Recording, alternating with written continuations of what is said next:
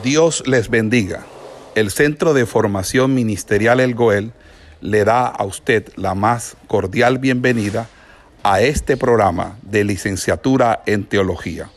Hoy con la asignatura correspondiente a nuestro pensum académico. Dios les bendiga, Dios les guarde, la paz del Señor sea sobre cada uno de vosotros. Hoy vamos a mirar las tergiversaciones gentiles y vamos a observar inicialmente el gnosticismo. El gnosticismo es una tergiversación del cristianismo. Eh, tienen algo en común o tenían algo en común con ciertas tendencias de las sectas judaizantes y era la concepción de que la relación entre el Antiguo y Nuevo Testamento era una relación de oposición. De ahí que la forma original del gnosticismo esté enraizada en el judaísmo y que se haya desarrollado en un movimiento sincretista en el que junto a aquellos aspectos del de el quesaísmo y del esoterismo judío, se introduzcan también todo tipo de filosofías especulativas paganas. ¿Qué eh, se puede decir con respecto a el origen del gnosticismo. Bueno, ya en el Nuevo Testamento surge la preocupación por esta tendencia o movimiento. Y es allí donde vamos a encontrar pasajes muy dicientes en los que los principales expositores de la teología neotestamentaria, como el apóstol Pablo y el apóstol Juan, hacen eh, eco de esa falsa doctrina para eh, desvirtuar los elementos espurios, los elementos heréticos, como la espiritualización de la resurrección, el dualismo y las tendencias ascéticas o del libertinaje eh, eh, sexual. En ese orden de idea, eh, podríamos decir que a partir de la primera parte del siglo II, eh, todas estas formas eh, que se dieron de manera herética, de manera sincretista, se fueron popularizando, se fueron eh, masificando y teniendo una amplia circulación, dado que había obviamente una especie de descontento generalizado por las estructuras sociales, por las maneras eh, propias de la sociedad esclavista, que era eh, el imperio romano, pero también porque las religiones paganas, las religiones autóctonas de los pueblos, no brindaban una idea o no brindaban un, verdadero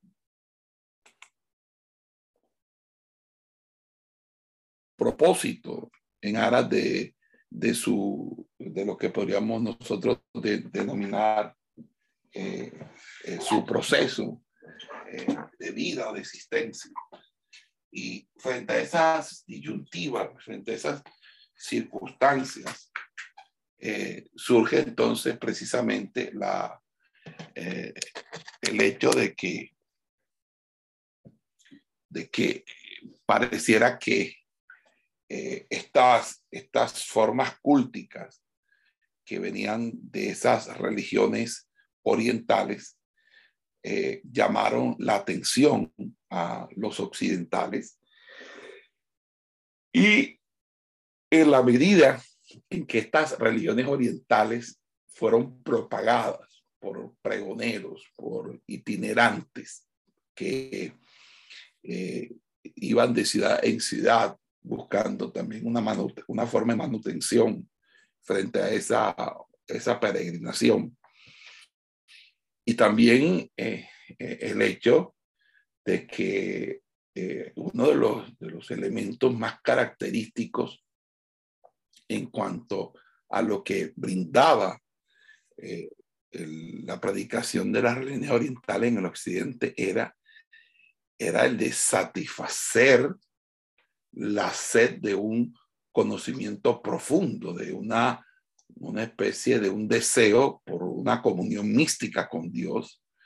Y obviamente el segundo tema era la obtención de la, de la redención, de la salvación, de un mejoramiento de las condiciones de existencia, si no tanto en esta vida, pues en la siguiente vida. Y ese sentido, eh, eso uh, hizo que muchas personas asumieran este, este, estas religiones, estas religiones orientales, estos como en los mitos, los mitos órficos o la religión, o la religión órfica, por ejemplo, como algo que, se, que, era no solamente una forma de creencia, sino una forma de, de vida, un estilo de vida. Y es que en cierta manera los estilos de vida se preconstituyen en formas religiosas de asumir los conceptos fundamentales del hombre, como el mundo, Dios y el mismo concepto que se, de se tiene del concepto del hombre. Entonces, cuando esto estaba desarrollándose fuertemente en el mundo occidental, pues también el cristianismo, que obviamente también venía del mundo oriental, venía del judaísmo, que es oriente. Y, eh, pareciera que las personas empezaron a asociar al cristianismo y asociar también las religiones eh, orientales o los cultos orientales o las, o las enseñanzas provenidas de los cultos orientales.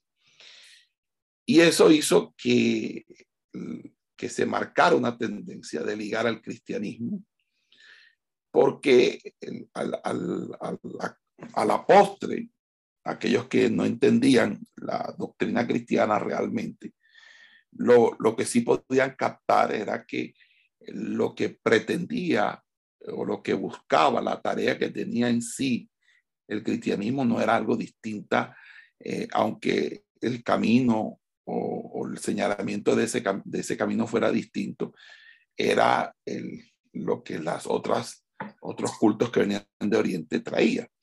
Entonces, el, el nocticismo en, encontró apoyo en un elemento que va a diferenciar al cristianismo frente al judaísmo. El judaísmo siempre se planteó y se sigue planteando como una religión nacional, un legado eh, herencial por parte de los judíos.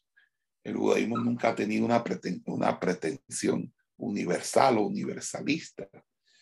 El cristianismo sí, el cristianismo era para todo pueblo, lengua, nación o tribu, todo aquel que confiese a Jesucristo como Señor y Salvador. Ese elemento de universalidad es asumido protagónicamente por el, eh, el gnosticismo. El gnosticismo eh, promueve la universalidad. Y eh, en ese orden de ideas, el gnosticismo se fue introduciendo dentro de la iglesia, porque esas ideas o conceptos o preconceptos orientales empezaron a, relacionarse de manera sincrética, de, manera de, de, una mistura con las doctrinas bíblicas, es decir, en, que eh, estas ideas empezaron a tratar de explicar los conceptos bíblicos que eran hasta ese momento no entendible por los maestros gnósticos. Y es por esa razón que eh, el gnosticismo no solamente tenía una tendencia sincrética, una tendencia variopinta de sus doctrinas, tomando elementos de diversas, de diversas, eh, de diversos asuntos religiosos, sino que había un margen de maleabilidad, un margen de adaptación, de flexibilización, de tal, de tal manera que el gnosticismo le planteaba al cristianismo ser maleable, ser adaptable, tanto a los rigores del ascetismo radical, como también al, eh, al, a lo que podría llamarnos el libertinaje moral. Entonces significa que hay ya aquí unos elementos eh, que dan explicación del origen del gnosticismo. Número uno, la idea de una fe o de una creencia universal, por una parte. Por otra parte, también está el, asunto o lo, que tiene que ver con, con la búsqueda de un mejoramiento de la calidad de vida, sea en esta vida o en la anterior o en la, que sigue o en la próxima, a través de las doctrinas de la reencarnación, de la mente en psicosis, etc. También está como otra característica es que la, la adaptación sea al extremismo ascético o al extremismo liberal. Y eso pues da cuenta de lo que podríamos nosotros denominar las características que hoy también tiene la tradición evangélica, que mayoritariamente tiene una base gnóstica. Eh, cuando hablamos de el gnosticismo, tendríamos que decir primeramente que el gnosticismo fue un movimiento especulativo. Y la especulación estaba siempre en el primer plano. Es que la palabra gnosticoi, de donde proviene la expresión gnosticismo, eh, eh, la usaron para, para poder ellos así reclamar un conocimiento más profundo de las cosas divinas. Es decir, que ellos eh, en cierta manera obtenían unos conocimientos que las demás personas cristianas, que eran cristianas pero no gnósticas, no podían tener. Entonces, se podía ser cristiano, se podía ser gnóstico, porque el gnosticismo no era un anticristianismo. El gnosticismo era, el, era una manera de ser, de ser del cristianismo, pero una manera de ser que se diferenciaba por ser, antes que nada, un movimiento especulativo, un movimiento de aquellos que podían alcanzar ciertos extractos o, estructuras de, o niveles de sabiduría que otros no podían hacer. Entonces, los gnósticos eh, trataron de encarar los problemas más profundos de la religión, de la filosofía. Obviamente su enfoque fue eh, equivocado, fue extremadamente errático. Y lo que trajeron fueron eh, soluciones que no eran realmente soluciones a los problemas fundamentales, ni siquiera a los problemas que ya la Biblia eh, soluciona a través de, de, su, de, su, de su conocimiento, de la revelación de la voluntad de Dios, sino por el contrario, lo que trajeron fue mucho mayor incertidumbre, eh, lo que trajeron fue básicamente contradicciones entre las verdades reveladas porque al no saber explicar una doctrina, y eso es lo, que uno tiene que tener en cuenta, cuando tú no manejas una doctrina y tú tratas de explicar esa doctrina a tu manera sin tener formación, tú terminas eh, creyendo o desarrollando la doctrina, pero puedes terminar en lo que tú enseñas con respecto a esa doctrina determinada contradecir otras doctrinas de igual o mayor importancia. Por lo tanto, en ese orden de ideas, el gnosticismo lo que, lo que trajo fue confusión, lo que trajo fue que algunas personas estuvieran convencidas de que ese conocimiento era algo que los catapultaba a mayores niveles de liderazgo, a mayores, a mayores o a mejores posicionamientos dentro de la congregación. Pero realmente lo que fue generando fue un, un conocimiento apóstata, un conocimiento desviacionista, un conocimiento heresiarco, un conocimiento completamente errático.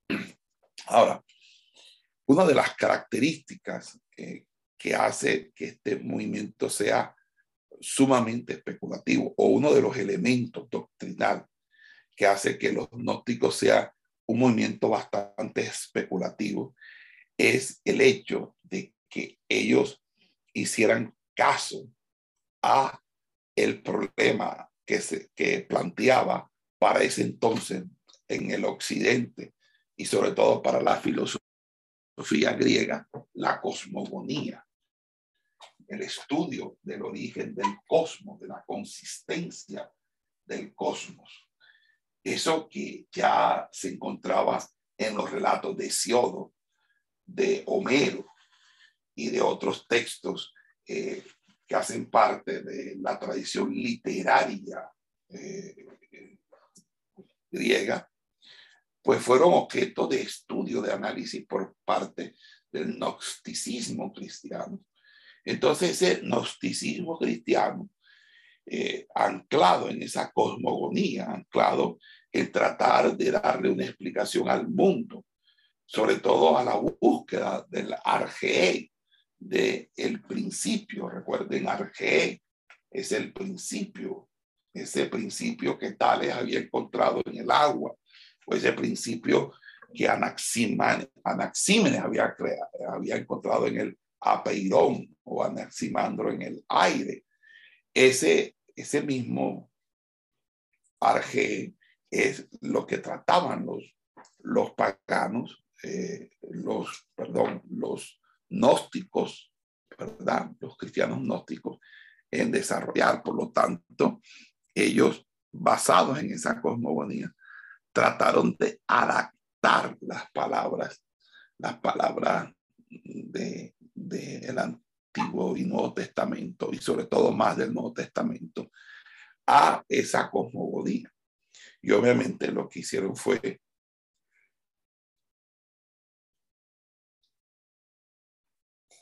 traer más confusión. Ahora, el debate cosmogónico no era un debate que le fuera interesante a las clases populares del imperio romano o de las clases populares que estaban bajo el dominio del imperio romano. Realmente el tema cosmogónico importaba a la clase intelectual, aristocrática, pudiente del imperio romano, quienes se ufanaban de ser una civilización con altos alto estándares de, de calidad académica frente a la barbarie de los paganos, a la barbarie de otros, otros bárbaros. Pues el término realmente no es pagano, el término pagano es posterior, desde la Edad Media. Es el término bárbaros, los bárbaros. Entonces, eh, ellos eh, lo que trataron fue eh, de, que al adaptar las especulaciones eh, que había sobre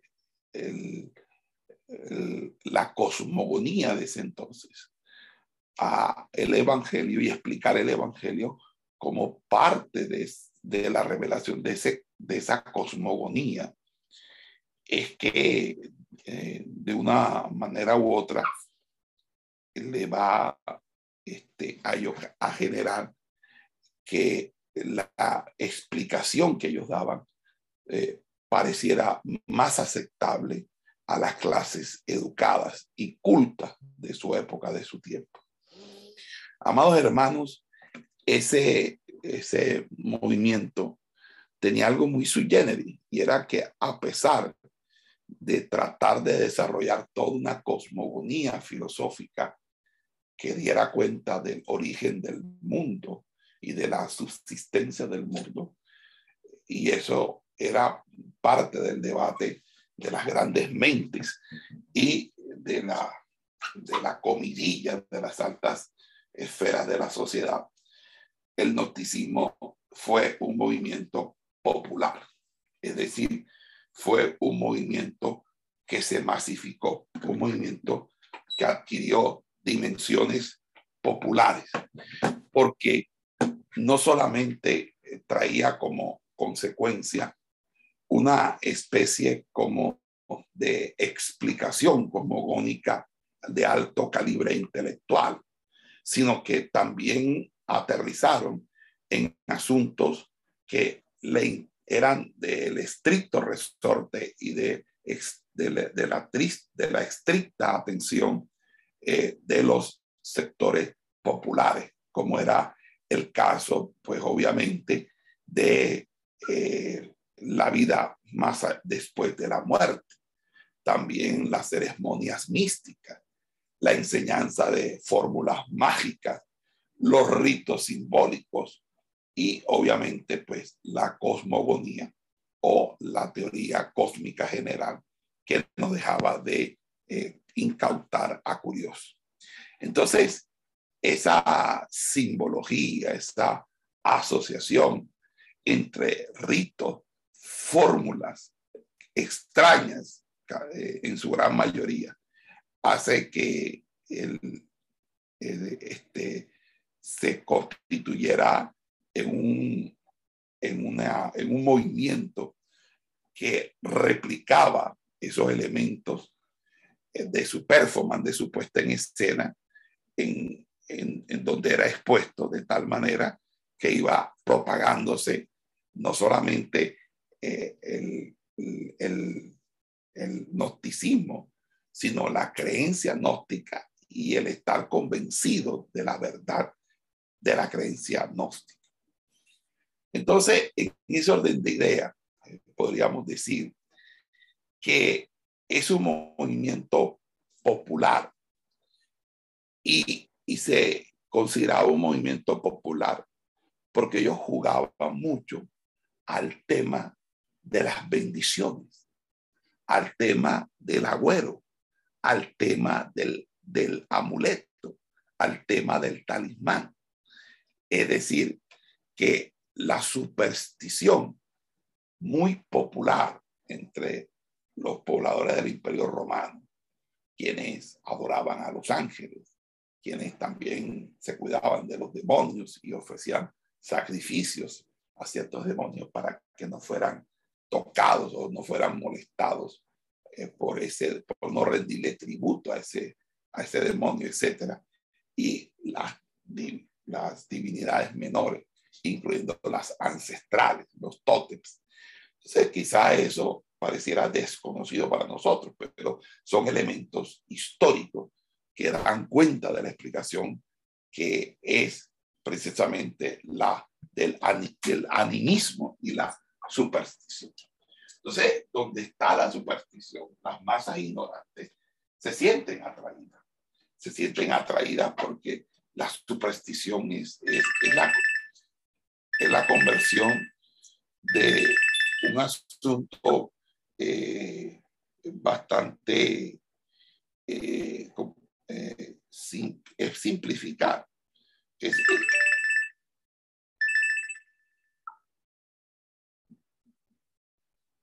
es simplificar. Es simplificar el asunto. Es ofrenda a un Dios protector, ¿verdad? el paganismo, ofrenda a un Dios protector y ese Dios protector te va a bendecir y vas a estar protegido de cualquier mal de, por parte de cualquier demonio, porque ese Dios te protegerá de esos demonios o de esos dioses malos. Ya en el movimiento gnóstico cristiano era, pues Jesús te libra del mal, Jesús te libra del pecado de tal manera que el pecado ya no existe Y si aún pecas, realmente tú no estás pecando, estás pecando tu cuerpo, porque el cuerpo es malo y el cuerpo, pues no te preocupes, el cuerpo tiene siempre esa tendencia de pecar. Por eso es que Dios cuando rescate al ser humano, le va a rescatar es su alma, lo que va a hacer salvo es su espíritu. Y tu cuerpo se va a podrir en el sepulcro. Así que cálmate, que todo está bien. Estamos montados en el tren de la victoria. Entonces, el noticismo fue popular porque traía en, en cierta manera un reduccionismo. Y las doctrinas reduccionistas son doctrinas que se asumen con mucha popularidad. Primero, porque son, son aunque sean equivocadas o erróneas, son claras. Es decir, las personas las pueden entender de manera clara y cuando las, las personas entienden las cosas de manera clara, las tienden por inercia a repetir, es decir, las convierten en dichos de su propia boca, en maneras de sus hábitos y costumbres y en maneras de su propio obrar y pensar. Entonces, el noticismo eh, era, en cierta manera, un movimiento que también era sincretista. ¿Por qué? Porque el gnosticismo dentro de la esfera del cristianismo fue sincretista, porque los gnósticos fueran o no cristianos, fueran miembros o no del, cristianismo, si los gnósticos fueron o no cristianos, en algún sentido del término, sigue siendo aún debate, eh, sigue siendo materia de discusión. Pero el gnosticismo fue pagano en vez de ser un movimiento cristiano y gentil. Esta es la posición de algunos. El gnosticismo fue un movimiento cristiano con tendencias paganos gentiles. Ese es otro argumento que se desarrolla. Entonces, eh, si es en el primer sentido, entonces el noticismo se dirigía en sí mismo a resolver problemas que se originaron en el pensamiento religioso del mundo pagano. Y así el gnosticismo era como una especie de solución a los problemas mismos que causaba la, la palabra de Dios. Por eso ellos tuvieron el ánimo de hacer un cambio en, en el canon y de haber triunfado, hoy no tendríamos la Biblia completa, tendríamos la Biblia mocha o, una, o la Biblia la tendríamos completamente inconclusa. En ese sentido, esa es la posición de algunos autores, autores que consideran que realmente el, el noticismo fue eh, pagano, fue un paganismo disfrazado de cristianismo gentil. Otros, por ejemplo, consideran el cristianismo en sí mismo fue un movimiento dentro del mismo.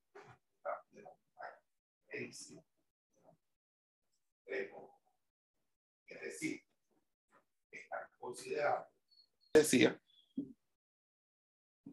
en ese orden de ideas, eh, hay quienes consideran que el gnosticismo fue pagano y no fue algo realmente cristiano, gentil. Hay otros que eh, consideran que, que el gnosticismo fue la manera como se helenizó el cristianismo y que realmente los gnósticos son los primeros teólogos cristianos.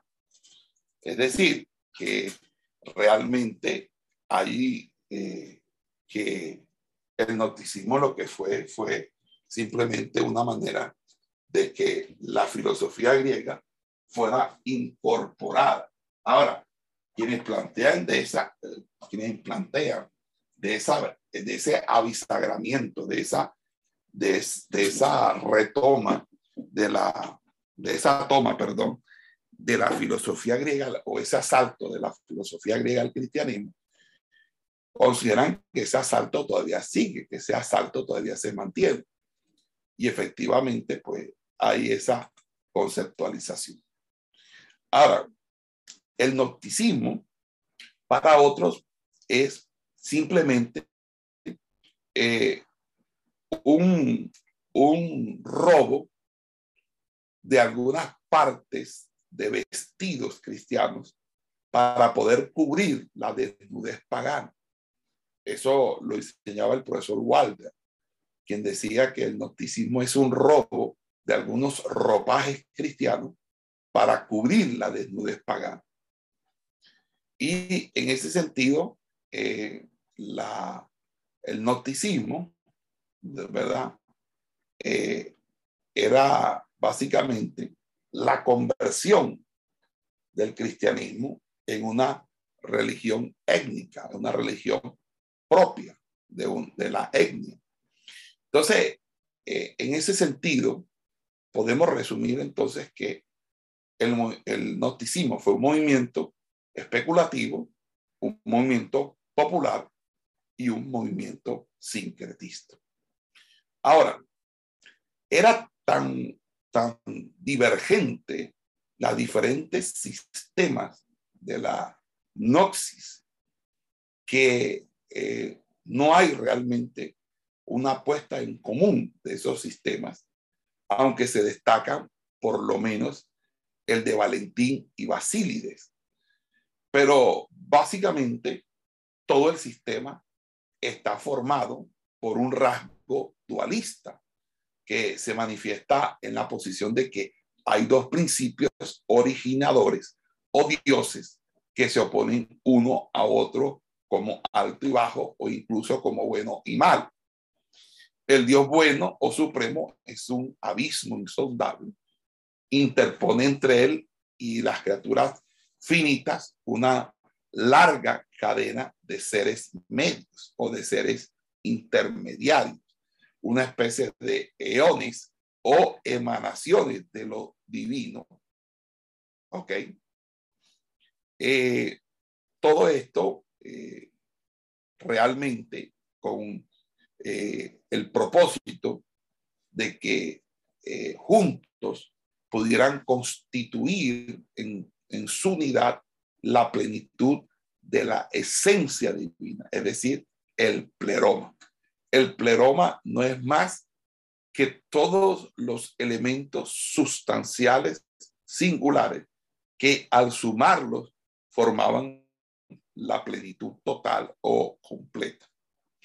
Entonces, eh, es a través o por medio de estos seres intermedios que realmente en su gran mayoría son ángeles, porque si hay un componente fuerte en, las, en los movimientos gnósticos, es eh, la angelología o la demonología, ¿verdad? Que son dos temas que en institutos y, y en formación de instituciones teológicas son las materias que más solicitan y más piden, porque la gente quiere aprender del demonio y no aprender de Dios.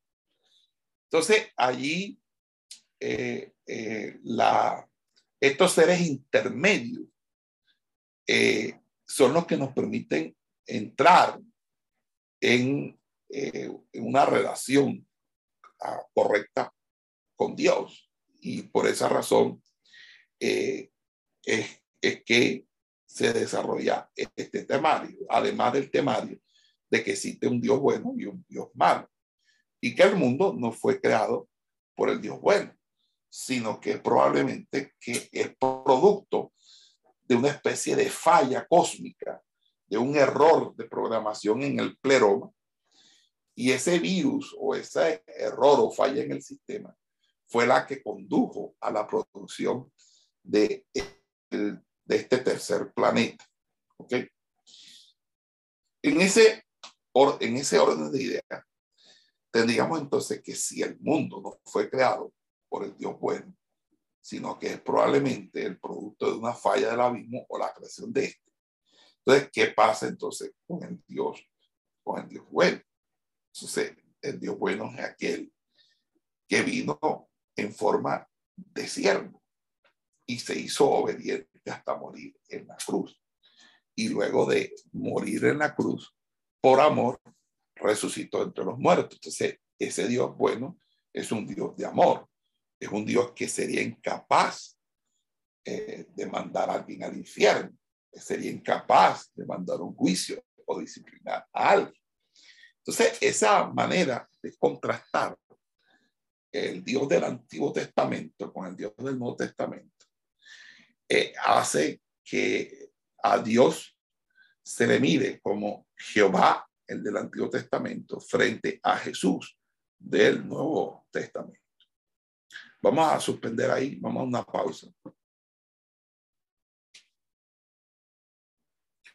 Entonces, el mundo no fue creado por el Dios bueno, sino que es producto de una falla en el pleroma y es obra de una deidad inferior y posiblemente una deuda, de, deidad que no guste mucho del ser humano. Ese Dios inferior, dentro del contexto del gnosticismo cristiano, o el movimiento gnóstico cristiano, o del cristianismo gnóstico, se denomina demiurgo y se le identifica con el Dios del Antiguo Testamento. Y se le describe como un ser inferior, vengativo, apasionado, limitado. Y se le contrasta con el Dios Supremo, que es Cristo, quien se reveló de esa manera como fuente de bondad, como virtud, etcétera, etcétera. Entonces, eh, si es así, las cosas, y el demiurgo como Dios inferior y Dios malo, creó el mundo material. Entonces, el mundo material como producto de un Dios inferior es esencialmente malo. Es decir, no es bueno. Eh, sin embargo, en el mundo material o en el mundo malo, se encuentra un remanente del espíritu del mundo o del mundo espíritu o del espíritu que produjo el mundo. Es una especie de una chispa de luz del mundo superior. Y eso tiene que ver con el alma del hombre. Por eso era importante y sigo insistiendo que estudien ese capítulo de la divinización del alma y les aseguro que va a salir en el examen. Entonces, en ese orden de ideas, eh, es eh, ese espíritu o esa chispa de luz, el alma del hombre, entre otras cosas porque no hay una distinción entre alma y espíritu. Alma y espíritu dentro del contexto eh, es, es, es sinónimo, es lo mismo. El alma es el mismo espíritu aunque la Biblia no lo, mira de esa manera, pero estamos hablando de dualismo. Y obviamente, porque eso genera un aprieto, porque dualismo es dos, pero si habla de espíritu, alma y cuerpo, estás hablando de tres, entonces estaríamos hablando de un trialismo. Pero aquí es un dualismo. Entonces, el alma eh, puede hacer referencia en este sistema a el alma propiamente dicha como al asiento de nuestras emociones o simplemente a el espíritu que hay en nuestro ser. Entonces, eso significa que el alma del hombre, por esa inexplicable experiencia de la creación, se ha enredado en la materia humana, está eh, participando de la materia mala. Y esa participación en la materia mala es lo que está haciendo que el hombre necesite liberar al alma de esa materia mala o de esa, o de esa eh, experiencia mala, porque obviamente eh, la, no está clara, ¿verdad? Eh, varias doctrinas allí, empezando por la doctrina del hombre. Entonces, eh, en ese sentido, el alma solamente puede eh, alcanzar su libertad mediante la intervención del Dios bueno, es decir, de Cristo. Y un modo de liberación ha sido provisto por medio de el reino de luz, es decir, por el envío de un emisario especial del reino de la luz hacia el mundo de las tinieblas. Entonces, en el gnosticismo cristiano, generalmente, a este emisario se le identifica con Cristo, porque Cristo es representado eh, de diferentes maneras. Se puede representar dentro de los sistemas gnósticos como un ser celestial con cuerpo fantasmal, es decir, con, un cuerpo en apariencia, o también como un ser terrenal con quien eh, un espíritu o poder superior se asoció temporalmente, vino sobre él.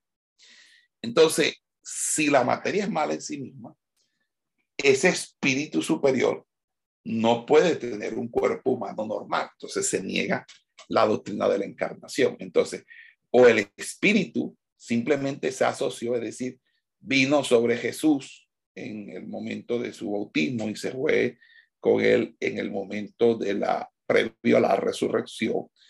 Entonces uno dice, bueno, esto es eh, eh, de, esa manera o cómo, o cómo sería.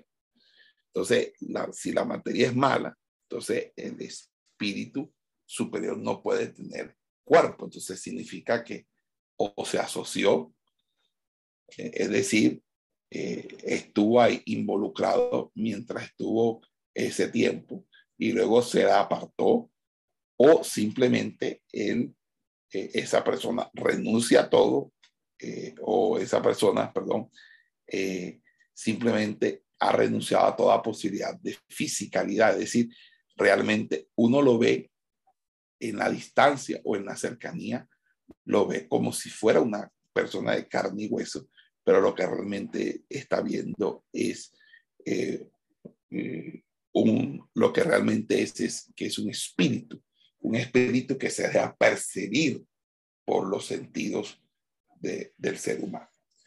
Entonces, fíjense que ahí hay una completa anulación de la doctrina de la encarnación, pero también hay problemas muy, muy severos, porque sin doctrina de la encarnación es difícil sostener doctrina de la resurrección.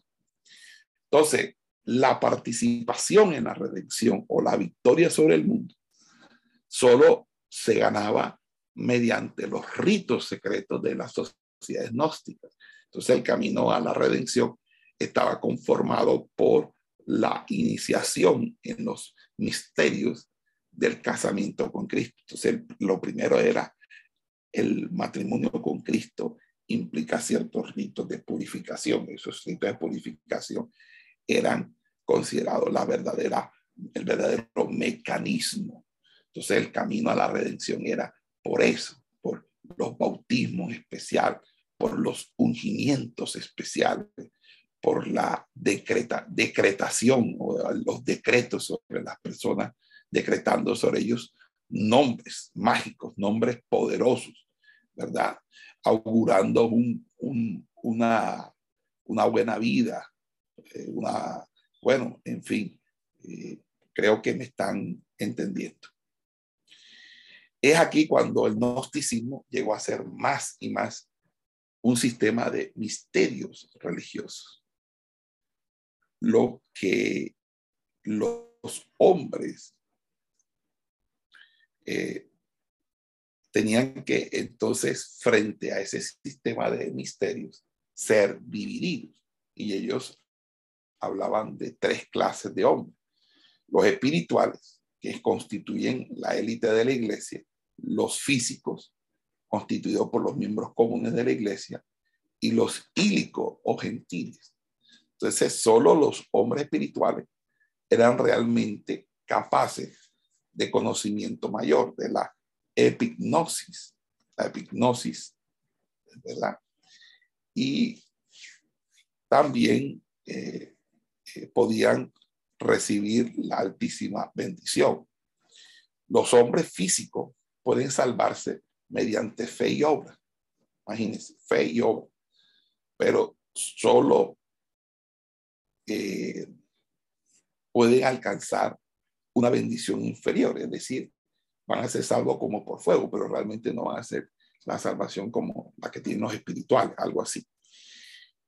Los ílicos o gentiles están totalmente perdidos, están predestinados a la condenación eterna.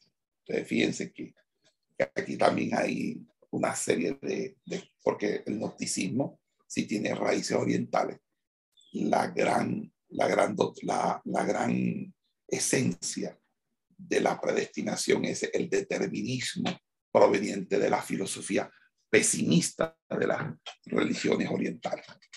Entonces, la ética o la, eh, la filosofía moral que acompaña estas opiniones de la redención fue dominada por una falsa apreciación de la sensualidad que resultó en la estricta abstinencia ascética o en la baja carnalidad, nacida de la seguridad de que nada puede dañar a aquellos que eran favorecidos del cielo. Entonces, podía haber ascetismo de un lado o podía haber libertinaje del otro. Entonces, vamos a suspender un momentico. Esperamos que este estudio haya sido de bendición para su vida y ministerio. A Dios sea la gloria. Este es el Ministerio El Goel, vidas transformadas para cumplir el propósito de Dios.